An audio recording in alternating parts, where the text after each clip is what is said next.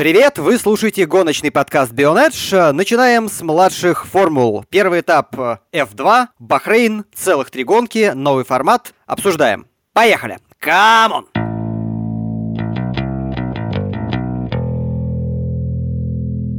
Ну и как же обсуждать э, любые вообще младшие формулы без э, практически официального уже российского голоса Формулы 2 Кирилла Сагача. Кирилл сегодня здесь с нами. Привет, Кир.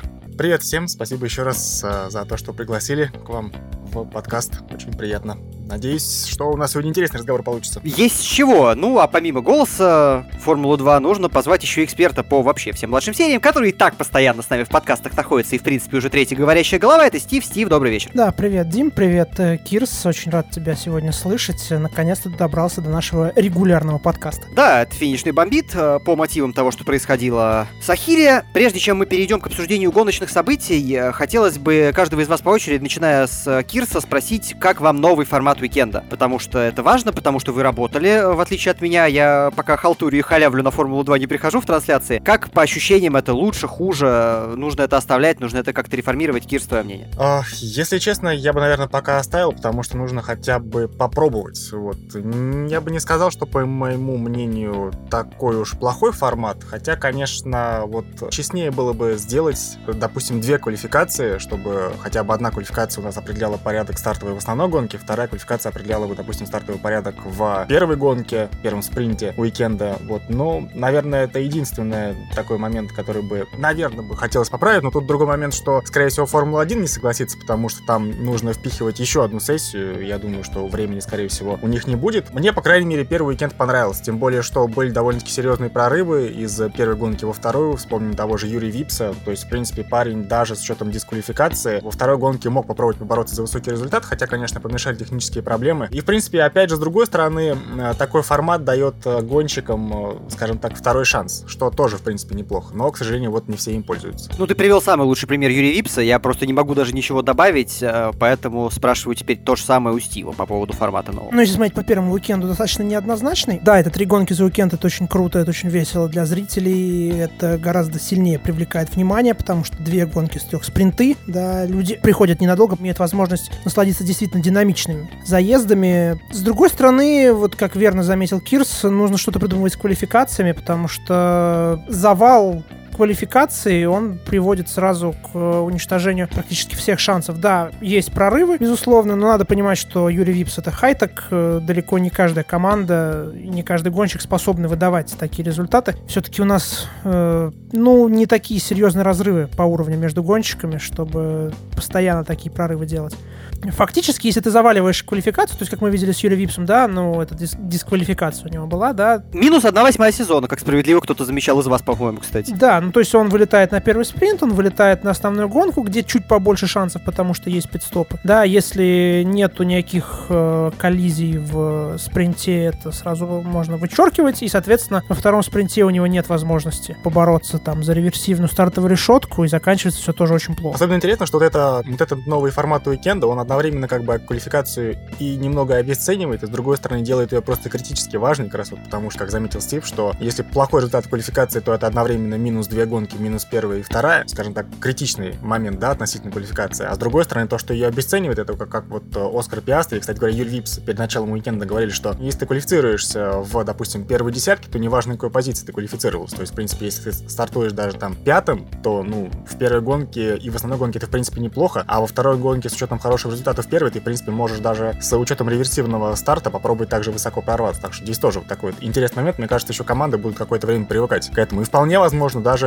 чем-то жертвовать в течение сезона. Я видел это мнение Юрия, и я с ним не совсем согласен, потому что м, я понимаю, к чему он ведет, но место-то внутри десятки все-таки несколько важно. И э, здесь проблема, на мой взгляд, в другом, что пятое место в квалификации может показаться чуть лучше первого по итогу, потому что оно э, больше опций дает на оба дня. Вот это, конечно, не очень хорошо. С другой стороны, как это буквально вот по щелчку пальцев исправить, я не представляю. Ну, то есть у меня, опять же, нет лучшего решения из-за того, что действительно попробовать в эту еще одну получасовую сессию упрется уже главное и скажет, вы обалдели, что ли, совсем куда? Уикенд не резиновый. Вот, это, наверное, самая главная проблема. На самом деле это есть куда, потому что мы видим, что добавляются другие чемпионаты в качестве серии поддержки, та же W-Series. То есть, в принципе, возможность для корректировки уикенда была как раз именно за счет того, что Формула-2 и Формула-3 разведены. Но решили пойти вот на такой эксперимент в этом сезоне. Я думаю, что, в принципе, эту квалификацию можно было бы, допустим, тренировку вот Формула-1 проводить, как раньше проводили Формулу-3, то есть прям рано утром, а вечером делать, днем делать одну квалификацию Формулы-2, вечером делать вторую квалификацию Формулы-2. Мне кажется, вот в этом плане тогда особых проблем не возникнет, мне кажется, с точки зрения формата. То есть примерно все будет как раньше, по сути. Тем более, что у нас на самом деле сессии Формулы-1-то в этом году сократились. У нас э, первая и вторая тренировки стали короче на полчаса. Да, и я как раз хотел из этого вывести, что э, ресурс для того, чтобы точно место для второй квалификации, которая распределяла бы субботние места и было бы справедливее, нашлось, заключается в том, что, например, в пятницу останется вообще одна тренировка, просто она будет полуторачасовой, например. Тогда место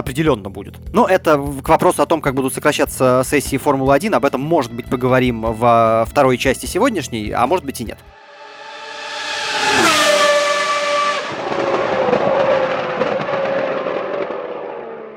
Итак, э, по итогам трех гонок я бы личный результат предсказуемым, э, тот, который мы видим в таблице личного зачета, не назвал бы. Во-первых, да, конечно, есть э, победа одна у Универтуозе, но э, надо сказать, что назвать ее самовозе мало у кого по итогам первого этапа язык повернется, потому что вариантов у них как будто стало даже еще меньше, чем в прошлом году, и не торчат они над всеми, или мне так показалось. Вам-то виднее, вы гонку комментировали, Стив. А, да нет, честно говоря, нельзя сказать, что действительно это был самовозный этап для Уни, да, но нужно всегда помнить один очень важный факт. Бахрейн э, крайне редко бывает показательной гонкой, где бы он ни стоял. В начале сезона ли, в конце сезона ли. Он очень э, своеобразен, э, он сильно отличается по условиям всегда. В плане даже внутри уикенда по условиям. Какие-то сессии происходят днем, какие-то во второй половине дня. Тут это все происходило на фоне тестов в Бахрейне недавних, то есть гонщики прикатаны. В принципе, здесь все заключалось в том, кто лучше найдет настройки. Мы же видели, например, в концовке прошлого сезона, да и в позапрошлом году тоже, что что лучше всех в Бахрейне едет Карлин. Сейчас этого не было,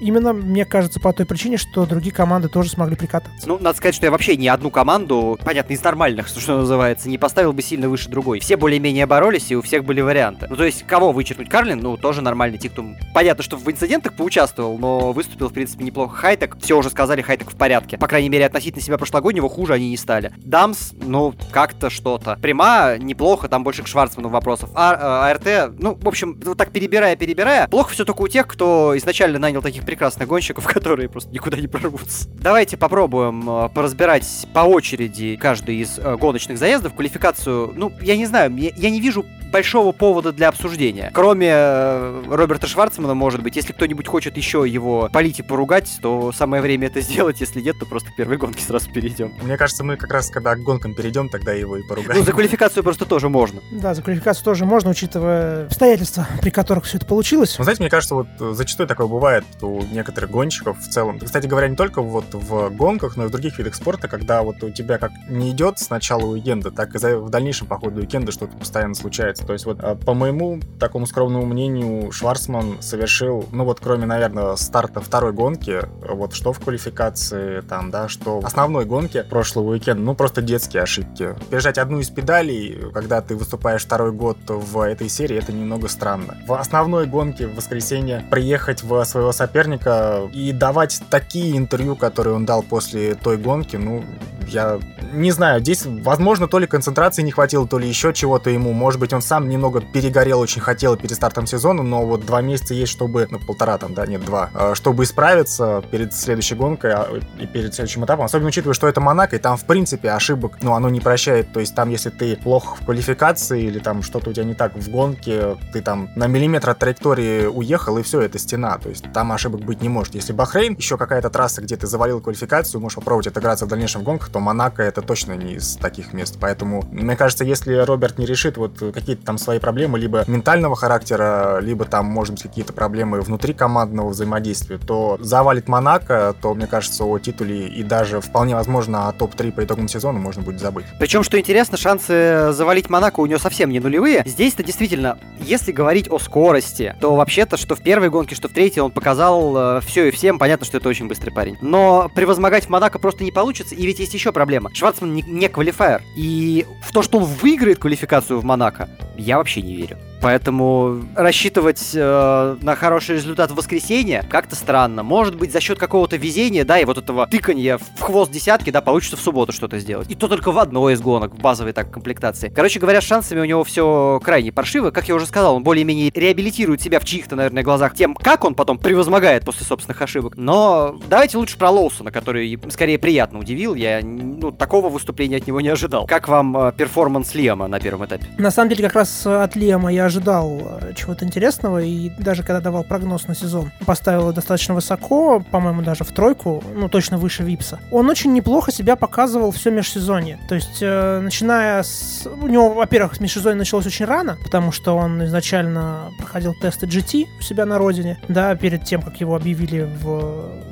ДТМ параллельно с Формулой 2, он очень сильно провел тесты предсезонные в Бахрейне, и, в принципе, на Сахире от него ожидалось серьезное выступление, и надо сказать, что и в тренировке он себя достаточно неплохо показал. Квалификация, да, получилась в меньшей степени, но за счет этого удалось высоко стартовать в спринтерской гонке первой, и он ее, собственно, и выиграл. Причем действительно красиво, была прекрасная борьба, и, в принципе, новички очень здорово выступили в первой гонке, но я, опять же, повторю, это Бахрейн, ребята успели прикататься, возможно, это тоже как-то повлияло. Да, Лиам Лоусон, конечно, преподнес такой, ну, для меня все-таки, наверное, некий сюрприз. Я не думал, что он будет прям в тройке, я думал, что, может быть, где-то будет близко, но Хайтек поехал, и Хайтек поехал очень неплохо, и, опять же, если бы не та авария во второй гонке, в втором спринте, да, в субботу, то, скорее всего, ну, вполне возможно, там плюс-минус именно бы там Лоусон мог бы быть э, лидером чемпионата, поэтому я думаю, что вот, опять же, если брать за исключение этап в Бахрейне, если на остальных этапах он поедет плюс-минус так же, то это будет хорошая заявка, да, действительно, на топ-3, наверное, по итогам сезона. Вообще интересно, кстати, и здесь на перспективу хочется чуть-чуть отвлечься. А, как ты думаешь, Стив, насколько будет э, решать э, буквально выступление, да, в этом сезоне, и насколько будут решать там наличие правильного паспорта, наличие каких-то других перспектив и так далее для Bullской программы? Я думаю, что буду смотреть и на это, буду смотреть и на развитие ситуации с Первым Гасли и с Юки Цунодой, как они будут выступать, э, ну, с Юки вы обсудите чуть попозже в подкасте по Формуле 1. Это, как мне кажется, ситуация повторения прошлогодняя, когда было 5 человек из Академии Феррари в Формуле 2. В этом году это ситуация с огромным количеством людей из Академии Red. Да, и сейчас, как мне кажется, Лоусон действительно выглядит очень здорово, что, в общем, не может радовать того же Джехана Дарувала, который пока им проигрывал. У Дарувалы, как мне кажется, было такое в течение уикенда. Я не знаю, то ли мне так показалось, то ли что, но вот я когда фотографии, там, э, видео с места событий уже после гонок смотрел, мне кажется, он был такой, в таком напряженном, наверное, расположении несколько духа. Уж я не знаю, то ли он больше рассчитывал вот в целом э, прошлого уикенда, то ли вот как раз его немного напрягает такая прыть от новичка от Лиама Лоусона. Ну, учитывая, что он являлся победителем последней гонки в Бахрейне на тот момент, да, в концовке прошлого сезона, я думаю, что он действительно ждал большего. Тем более, что выступал он по-прежнему за Карлин, но вот получилось, как получилось. Получилось тоже, на самом деле, не ужасно, и вообще-то разница в чемпионате между ними в два очка просто за счет того, что у Даровала ровнее этап прошел, не было инцидента. Да, я соглашусь с тобой, но Джехан, в принципе, по младшим сериям куда опытнее, чем Лему. Не знаю, конечно, принципы выбора доктора Марка, мне иногда кажется, что там шарик трясут, и вот какой номер появится, такого и берут. Но задумываясь о том, кого обычно выбирали, у Лима, в принципе, больше шансов быть выбранным, даже если он э, Джехану по итогам сезона и проиграет. Про кого еще хотелось в обязательным порядком обсудить? Нового напарника Роберта Шварцмана, у которого этап прошел э, не в пример приятнее, особенно с учетом того, что он новичок. На этом моменте мы, конечно, больше в сторону второй гонки смещаемся, но Оскар Пиастри, э, по крайней мере, смог на дебютном этапе одержать победу, что не с каждым происходит. Да, Бахрейн не показательный. Мне кажется, также один из э, людей, который смог удивить просто невероятно. Мне кажется, от э, Оскара, ну, как минимум, победы, я думаю, что от него не ждал никто. Да, конечно, победа там благодаря тому, что и события на, на трассе помогли, и пидстоп там был совершен вовремя, они заехали, скажем так, да, то есть сообразили здесь в команде, что нужно его зазвать, вот, но мне кажется, что он показал довольно-таки смелую, агрессивную борьбу. Да, конечно, в каком-то плане, наверное, это смелая, агрессивная борьба и нежелание уступать до последнего гонщику своему сопернику, она его как-то подвела в основной гонке, когда перед ним там Тиктум закрыл калитку. Может быть, Пиастри должен был там поднять ногу с педали газа, он не поднял, и в итоге все это закончилось для него сходом. Но, опять же, парень не стесняется, даже с учетом того, что он новичок, не стесняется гоняться, не стесняется, скажем так, биться, бороться, не стесняется своего партнера по команде Роберта Шварцмана, которого, опять там, э, практически все эксперты в один голос, по крайней мере, иностранные, ставили на того человека, который обязан выиграть Формулу-2 в этом сезоне. То есть парень не боится авторитетов, скажем так, и при... начал, вот, скажем, зарабатывать уже свой авторитет прямо с первого этапа. Мне кажется, это очень ценно, в том числе и в плане как внутри команды, да, то есть Прима знает, что ни одним Робертом они богаты, скажем так, даже с учетом того, что у них новичок рядом с ним в команде, то есть едет он так же, как Роберт, ну, по крайней мере, да, на первом этапе ничем не хуже, а то и лучше. Кстати, по поводу инцидента сразу Пиастри э, Тиктум, э, могу сказать, что, на мой взгляд, не надо было ему ни в коем случае поднимать ногу с педали газа. У Тиктума имидж уже сформирован и сформирован довольно специфический. Вот, с этим ничего не поделать, и это столкновение, ну, только просто показывает, что он сам готов не уступать. Ему от этого сезона-то нужно намного меньше, чем Роберту.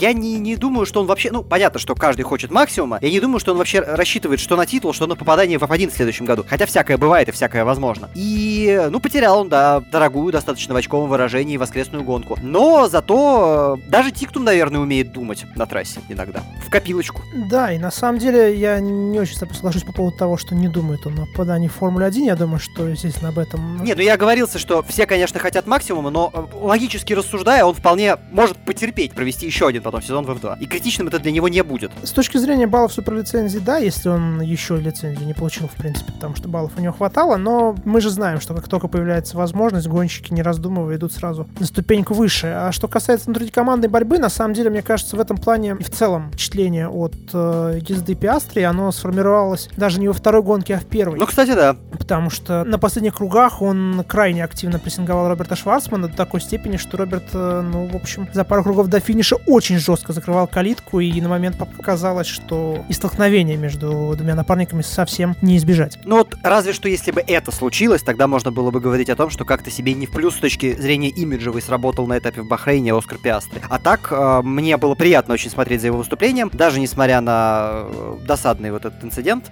с Дэном, но при этом у меня и так есть к нему некоторая внутренняя симпатия. А сейчас еще на фоне того, как ведет себя иногда Роберт, и это не при выступлении речь, да, меня как-то как бы в примене переметнуться, что называется. Хотя Роберту пока что я все еще желаю удачи. Это мы все желаем удачи Роберту, но просто, опять же, да, проблема в том, что мы же можем ему желать удачи сколько угодно, но пока он не решит свои проблемы, то это не решит общие, скажем так, да, проблемы его выступлений. Одну аналогию проведу. Роберт Шварцман относительно напарника-дебютанта проявил себя ровно так же, как на первом этапе Формулы-2 в прошлом году проявил себя Мик Шумахер, в пример. Вы, я думаю, что можете вспомнить даже, что там было, и вот это... Ну все, Роберт чемпион, расходимся, да?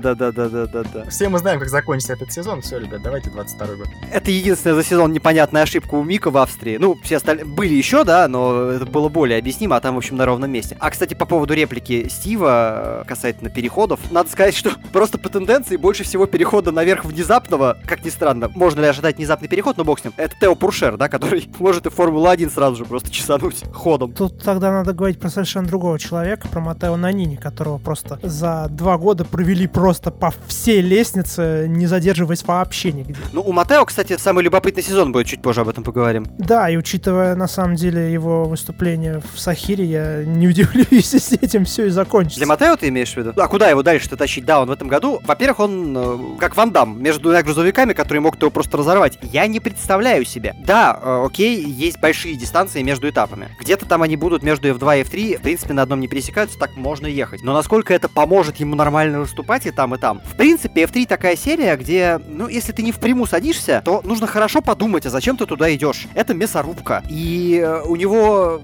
по моему скромному мнению, выступления в F3 могут оказаться чуть ли не хуже, чем в F2. Я не очень понимаю такой именно подход. Тем более, если я хорошо, ну, на начал соображать немножко, хотя бы на уровне половины Стива в логике начисления баллов суперлицензии, он не сможет одновременно получить в любом случае их от F2 и от F3. Да, безусловно, но надо понимать, что в Формуле 3 ХВА это далеко не самая последняя команда, и учитывая, что он привез ее в очки уже в F2 на первом этапе, я, честно говоря, боюсь предполагать, что у него будет классом ниже. Ну ладно, это мы в любом случае посмотрим в Каталуне же. Я же не запутался, правильно? И всему свое время.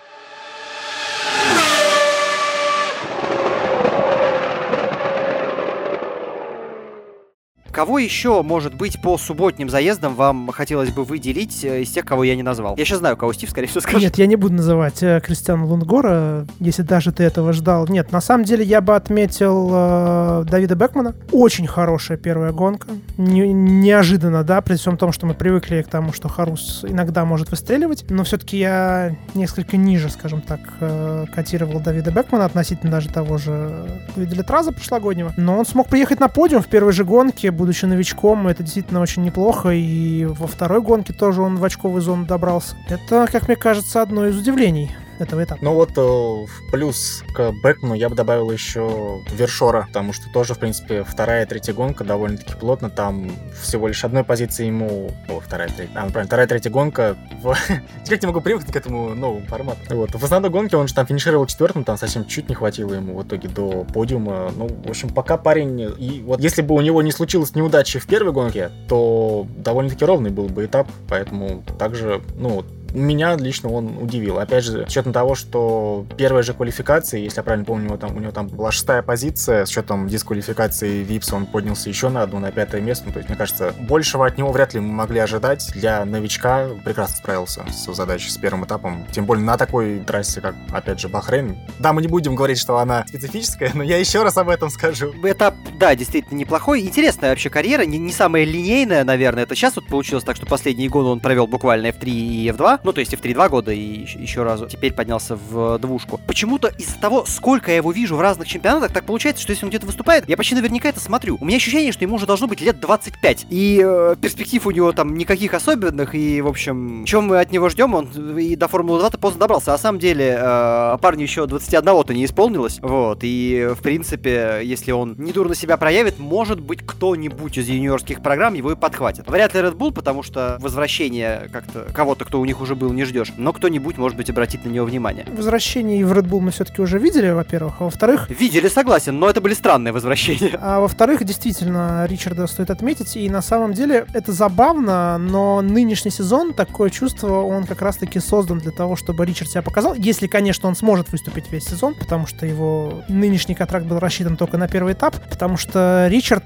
сам по себе очень любит городские гонки. Собственно, он победитель Макао, да, не будем об этом забывать. А в нынешнем сезоне впереди из оставшихся семи этапах у нас э, четыре городских. Ну, три чисто городских, скажем так, а две еще миксованных, которые можно куда-то туда пристегнуть. Но все-таки называть Сочи чистой городской трассой или я с э, Марину не получится. Ну да, соглашусь с тобой, да. А так, Монако, Баку и Джеда, да, шансы у него очень высоки. Хотел провести аналогию, но как-то забыл во время э, трансляции у, с Вершором. Человек, который приехал на, по сути, пока что, да, вот первый этап, правильно Стив заметил, э, пока что контракт на сезон не подписан. Человек, который раньше был в Red Bull, но теперь в Red Bull не является. Что-то мне это напоминает несколько ситуаций Алекса Албана в свое время, который в Дамс также пришел на только на один этап на Бахрейн, а затем отлично провел весь сезон, занял там место в топ-3, если я... Он же вторым был, по-моему, если я правильно помню, да, в том сезоне.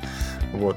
А на третьем, на третьем месте. Вот. И в итоге пришел в Торо Росса, куда, да, в Торо Росса. И затем в Red Bull, хотя там, конечно, не все сложилось, но вот, возможно, Вершор постарается повторить его путь. Но это, конечно, такая очень интересная история будет, но... Я боюсь себе представить реакцию, если, например, Лоусу и Додоровала будут бороться за титул весь сезон, в итоге кто-то из них выиграет, и при этом Вершор будет третьим, ну, потому что никто ни- ничего не ждал, его подпишут просто в Альфа Тауре на следующий год. Это будет такой номер. Хотя вполне в стиле доктора Марка, надо отметить. Скажешь, ну, знаете, ребят, как вы там боретесь на такой технике. Да, на, на МП тут завозят, да? На MP Motorsport'е затащил в топ-3, так что вы там не тащер, а он тащит. В МП, если там есть общение внутри структуры, да, между F2 и F3 бригадами, да, то он должен всех уже очень хорошо знать, потому что это, по-моему, пятый сезон его с этой командой, суммарно. Э, Если не шестой. Ну, я боюсь сбиться, но, ко- короче, это бесчетный уже сезон его в МП, он вечно за них выступает. Собственно, он с ними начал, в принципе, формульную карьеру свою. В шестнадцатом году еще в СМП Формула 4 он с ними чемпионом стал. Вот я поэтому и помню, я пытаюсь просто год вспомнить, э, пять уже или шесть. Но это, собственно, идет уже шестой сезон у него. Так у него, по-моему, были экскурсии только в,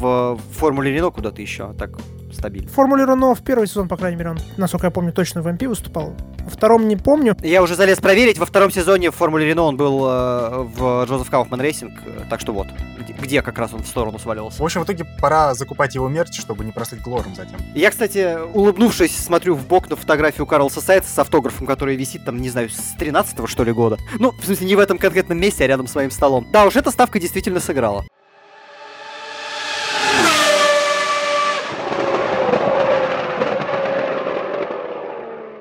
Собственно, к лидеру чемпионата хочется здесь перейти в обсуждение. Гваню Джоу, на мой взгляд, один из минимум трех людей, кто обязан, причем не только себе, э, выигрывать этот титул. Выигрывать титул в этом году именно, потому что, ну, хватит уже и сколько можно. Высок риск превратиться в условного Луку Гиотта. Но заход на это, в общем, можно сказать, что сделан. Хотя Бахрейн и является тем, чем является. Я уж не знаю, как выкручиваться из этой ситуации. Да. Я спрошу вас обоих. Я понимаю, что у Стива не так все прекрасно с э, памятью о прошлых годах, поэтому с Кира начну. У меня сходу в голове не всплывает взаимоотношения Гуанью Джоу и городских трасс. Как у него с выступленницами по ходу и э, насколько это может повлиять в этом сезоне на него? Если говорить о Формуле 2 конкретно, да, то в принципе в 2019 году в Монако он тогда занял третье место в второй гонке, если я правильно помню. Точно у него там был подиум. В прошлом сезоне, соответственно, у нас Монако не было, так что, в принципе, говорить о Монако... Не, за прошлый сезон ничего не скажет, нужно на два отмотать, да, это 19 год. Я поэтому и не помню. Вот, а до этого, если говорить, когда он еще выступал в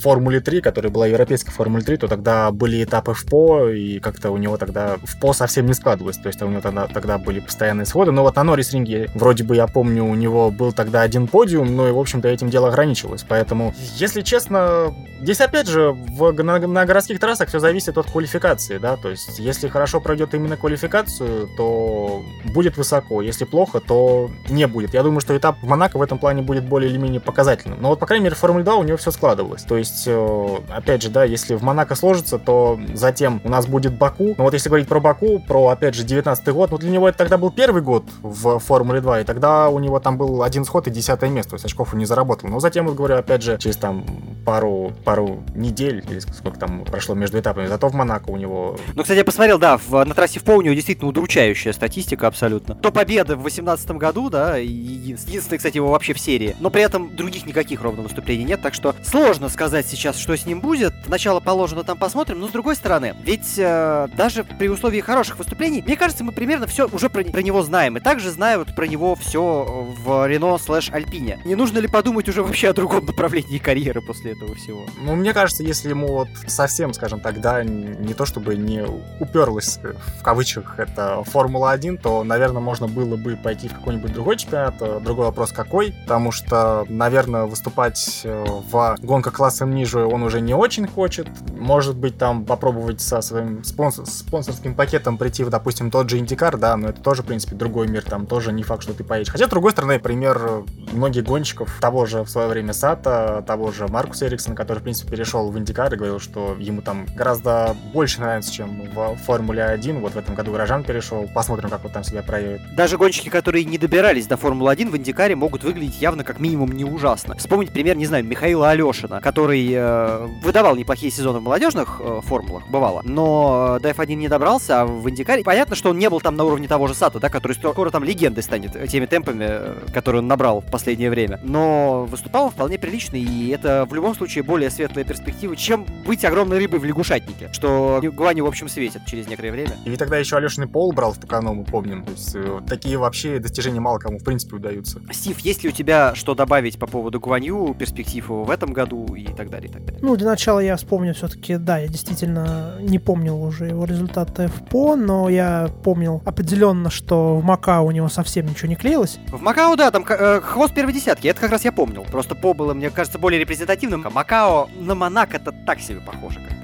ну да, но тут спору, мне кажется, Макао с Баку с тем же сравнивать в большей степени. Что касается самого Гуанью, на самом деле он очень облегчил себе ситуацию перед началом нынешнего сезона, выиграв титул в азиатской Формуле 3. И, в общем, для того, чтобы попасть в Формулу 1, ему достаточно выступить на своем вот этом замечательном средненьком уровне, когда он стабильно заканчивает год там шестым, седьмым, восьмым. Насколько я помню, шестого места ему более чем хватит для получения суперлицензии. На самом деле от попадания в Формулу 1 его только этот заветный документ и отделяет, учитывая то, количество тестов, которые ему устраивают в команде, учитывая его спонсорские пакеты и желание Альпин как можно скорее себе отхватить китайских инвесторов, которые действительно должны прийти. Другое дело, что непонятно, нужно ли теперь это уже самим китайским инвесторам, учитывая, что Гран-при в сезоне нету, и вся эта ситуация с коронавирусом именно по Китаю сильнее всего ударила. Но в целом, если, допустим, у Рено появится свой сателлит, наконец-то, в Формуле 1, будет ли это Уильямс, будет ли это Заубер, да, не, неизвестно. Ну, только хотел сказать, Альпин, Альпин вторую команду выставлять пора определенно с их очереди. Да, и, в принципе, при наличии сателлита можно будет сказать, что, в принципе,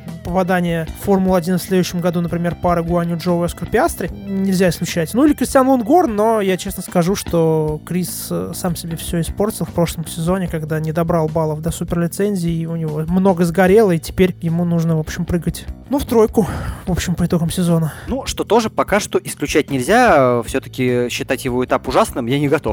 Вот, посмотрим, как оно сложится.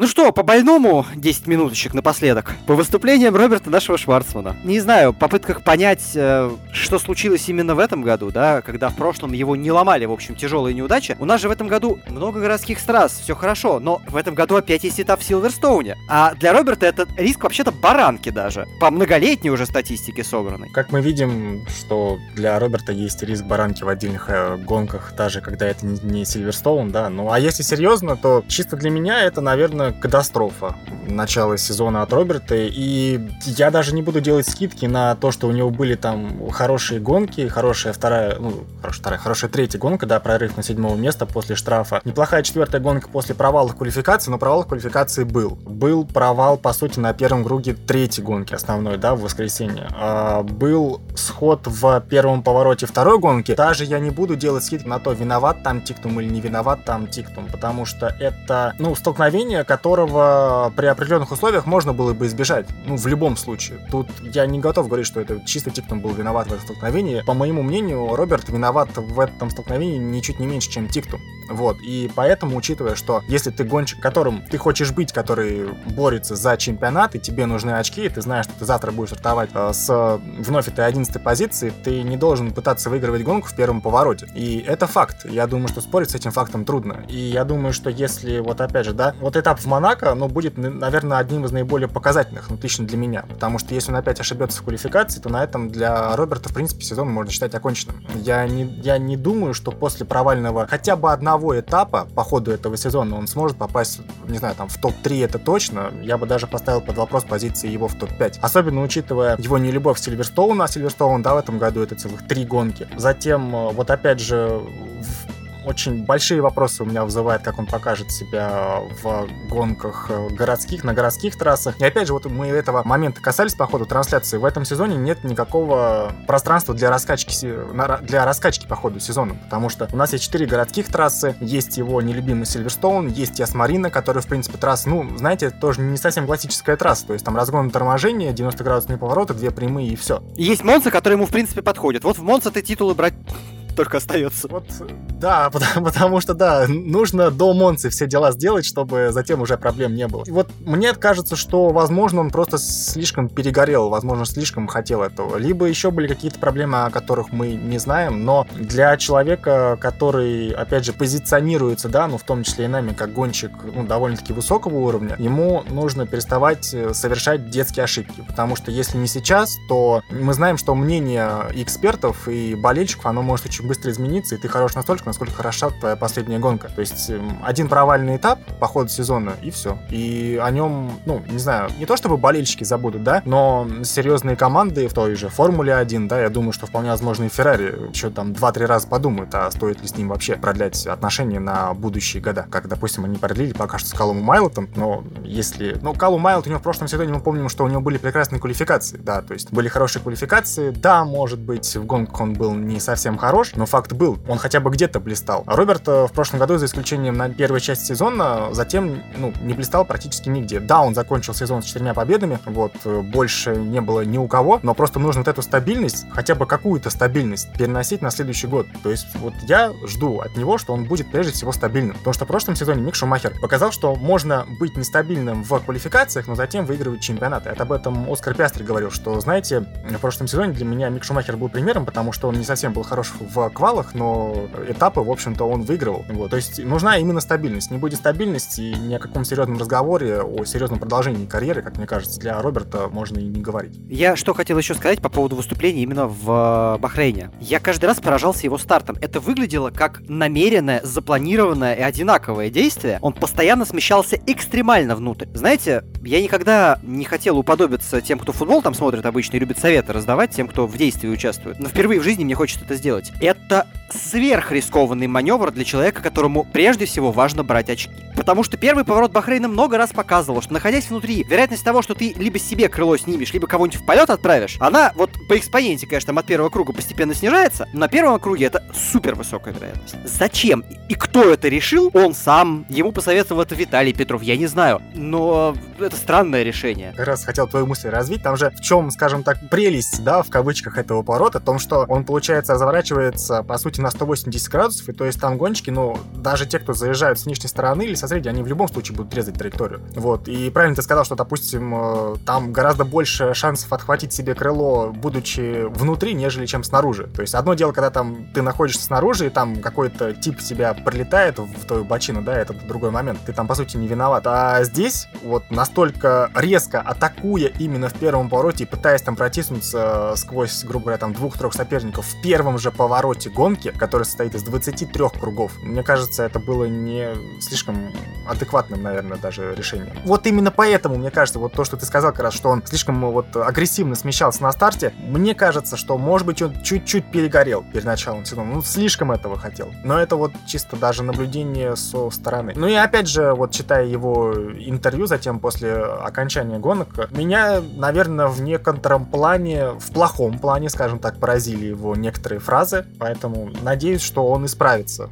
Ну, ты так активно говоришь про его интервью, что мне кажется, стоит зачитать хотя бы то, что тебя впечатлило больше всего в, в негативном ключе? Сегодня у меня получился неплохой старт, но места на трассе было мало, и я немного растерялся, куда ехать. Затем в третьем повороте Маркус Армстронг выдавил меня на поребрик и в гравии, что могло быть опасным. Я потерял позиции, в четвертом повороте оказался уже с грязными шинами, заблокировал оба передних колеса и ударил Роя Ниссани. Это моя вина, я полностью это признаю, в этот момент я ничего не мог контролировать. Меня немного напрягает фраза, я немного растерялся, куда ехать. У меня даже, я не могу даже эту фразу прокомментировать. Я могу. У меня на эту фразу ответ один. Ну ты же не в Сен-Дево, дружок. Там не настолько мало места. В этом проблема. Ну, как мне кажется. То есть вот это вот было интервью по итогам третьей гонки, да. Давайте, например, мы обратимся к интервью по окончанию первой квалификации, да. Вот он сам говорит, что на второй попытке я был полностью уверен, что мы сможем проделать по-настоящему хорошую работу. К сожалению, после прогревочного круга машина остановилась из-за того, что система перешла в аварийный режим работы. Такое происходит, если ты слишком жмешь на тормоз и при этом держишь газ нажатым. Во время прогрева я превысил эту степень нажатия на тормоз, и моя машина заглохла. Тоже, с одной стороны, да, признание собственной ошибки, но с другой стороны, человек понимает, э, к чему это привело. К нормальному такому потоку мимасов на Reddit, как минимум. Да, у меня возникает следующий вопрос. А до этого момента он, ну, наверное, не мог понять, к чему это может привести. То есть, да, это опять же, я бы простил ему это, если бы мы не говорили о том, что он борется за титул. Я простил бы ему это, если бы он выступал первый сезон в этом чемпионате. Я простил бы ему это, если бы, не знаю, там, он выступал бы не за Примо, а за какую-то другую команду. ну, даже так, наверное, я бы ему простил. Но вот сейчас, ну, то есть, три гонки, про провальный этап, как мне кажется. Ждем Монако с, с надеждой на то, что он будет выглядеть там гораздо сильнее. Вполне возможно, так и будет. Но, опять же, да, Монако, все Монако это, это квалификация. Плохо квалификации, и дальше особо рассчитывать не на что. Практически отобрали у Стива микрофон. Нет, я с удовольствием вас послушал. На самом деле, возвращаясь еще к началу речи Кирилла, действительно много, ну и тебя тоже, Дим, много действительно зависит от стабильности, и в плане Роберта это удивляет еще сильнее, потому что и по выступлениям э, в Евро трешке, ну, во второй половине сезона, да, и по выступлениям в Формуле 3, и по, выступлениям в Формуле Тойота, мы привыкли, что Роберт э, — это образец стабильности. Его не просто так стали называть в фанатской среде профессором, да, сравнивая в какой-то степени с Оленом Просто. Именно по этой причине, что он крайне умно и крайне стабильно проводит гонки. И в прошлом году это куда-то исчезло. И сейчас все идет к тому, что эта ситуация продолжится. При такой ситуации, да, в такой обстановке, действительно говорить даже о попадании в топ-3 не приходится. И это действительно печально, потому что многими Роберт воспринимается как действительно, ну, наверное, самый талантливый гонщик из всех тех, кто мог прийти или пришел в Формулу-1. В общем-то, для российского фандома это в какой-то степени трагедия. Да, как бы это не звучало, да, из моих уст, как э, человека, который, в общем, не сказать, что последние пару лет особо сопереживает Роберт. Но при этом мы все равно за всеми следим. Да, мы ко всем хорошо относимся, желаем удачи, но понятно, что те, кто дальше, они, ну, заранее несколько не, не такого уровня по ощущениям. Не того же. Надежд не, на них не столько, да, может быть, хотелось бы, что кто-нибудь выстрелил заранее, такого ни про кого сказать нельзя. Ну, мы посмотрим, как в этом году себя проявит Кирилл Смали и Никита Бедрин э, в итальянской Формуле 4. На самом деле, с точки зрения изначальных перспектив, они оцениваются тоже достаточно высоко, причем, пожалуй, даже, наверное, выше, чем Роберт, если брать картинговую карьеру, особенно Никита Бедрин. Но, повторюсь, посмотрим, что у них будет в этом году в итальянской немецкой Формуле 4. Что дальше будет у Роберта в этом сезоне, мне очень сложно предсказать, потому что, да, мы опять возвращаемся к вопросу городских трасс и к вопросу того, что Роберт пока так и не смог решить свои основные проблемы. Он не способен на данном этапе выдавать чистую квалификационную скорость на одном круге. Либо он не способен это делать, либо ему постоянно что-то мешает в квалификации, то есть это может быть связано с неправильной стратегией конкретно его гоночного инженера по времени выезда из пидстопа, э, из боксов, прошу прощения, да. В принципе, мы же видели, да, где прошлом Бахрейне, в прошлогоднем, если я правильно помню, когда в какой-то момент э, даже в примере решили отдельно проводить квалификационные круги вместе с Миком Шумахером. По-моему, как раз это Бахрейн был. В Монако в этом плане будет точно еще сложнее. Я не знаю, что они там, во-первых, придумают с квалификацией, потому что проводить квалификацию в нынешнем режиме это смертоубийство. Скорее всего, пополам делить, да, и ставить специфическую вот эту вот решетку, собирая половинки. Да, видимо, так и будет. Если этого не будет, то я просто, ну, заранее можно поставить надгромный камень на этот этап, написать рип Роберт, да, и переключаться сразу к Баку. Вот, потому что, ну, в таких условиях и с таким трафиком Роберт точно ничего не покажет. Я хочу ошибиться, да, не хочу, чтобы меня записали в хейтеры, да, откровенный Роберт. Действительно, квалификация — это очень большая проблема. И эта проблема не решена до сих пор. Вот что страшно. При том, что время для этого было. И времени достаточно. И еще впереди два месяца, то есть еще есть время это отработать. Хотя бы на симуляторах. Но действительно, идеальный круг Роберт собрать не может уже какой? Третий год. А с учетом количества городских трасс, у нас как раз квалификация выходит чуть ли не на первый план в этом сезоне. Ну, посмотрим, что будет в Саудовской Аравии, да, это не, не очень-то понятно. А вот в Сочи даже, который я, как сам уже сказал, считаю полугородской трассой, и, и даже там квалификационный провал будет проблемой. Мы знаем, что в Сочи бывает так, что не обгонишь обгонишь. Долго не обгонишь. Ну уж Монако это совсем все понятно.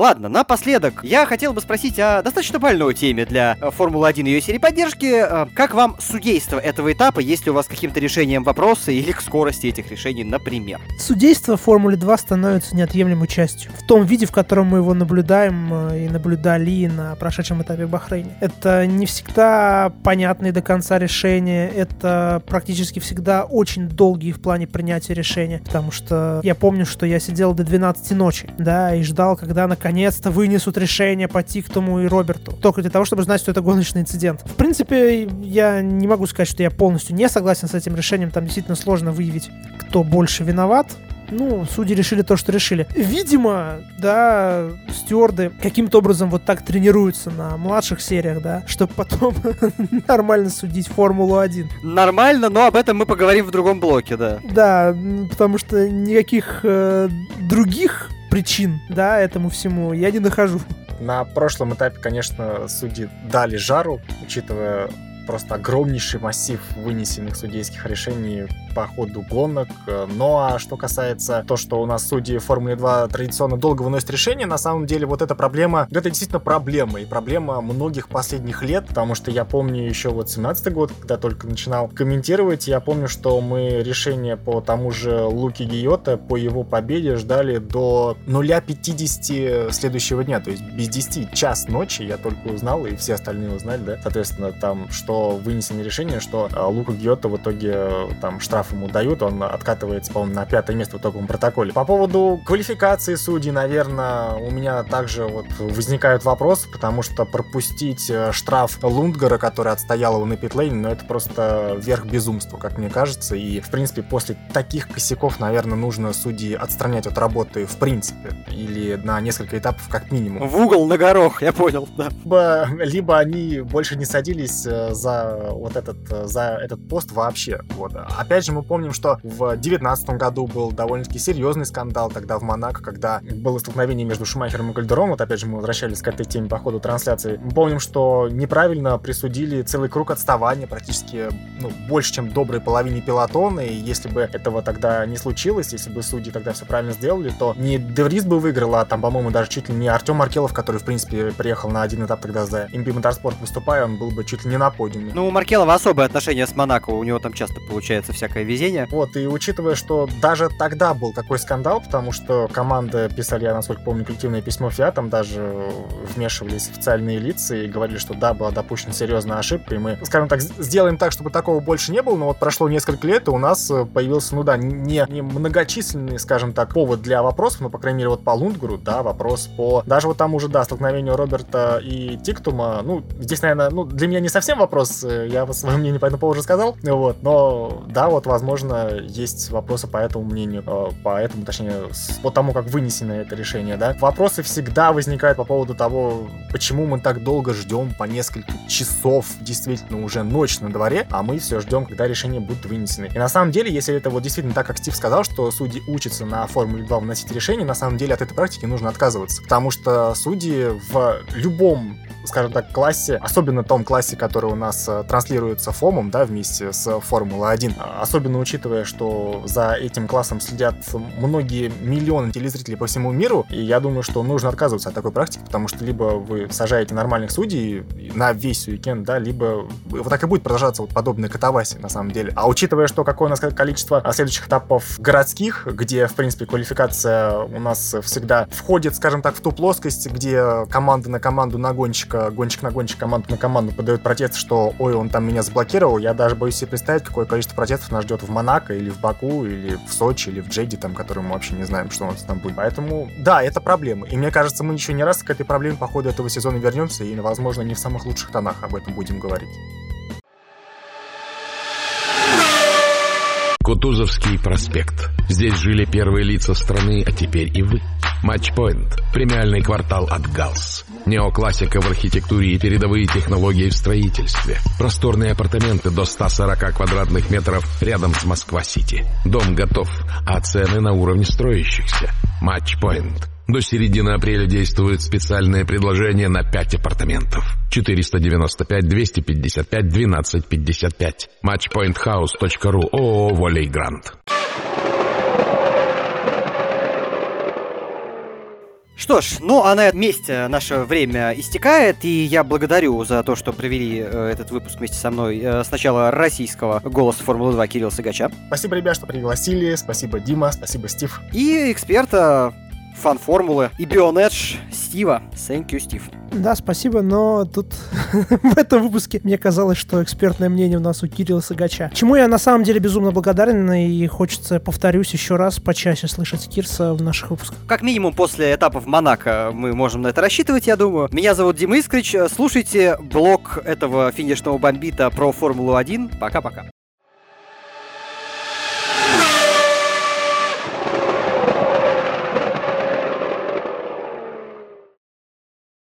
Кутузовский проспект. Здесь жили первые лица страны, а теперь и вы.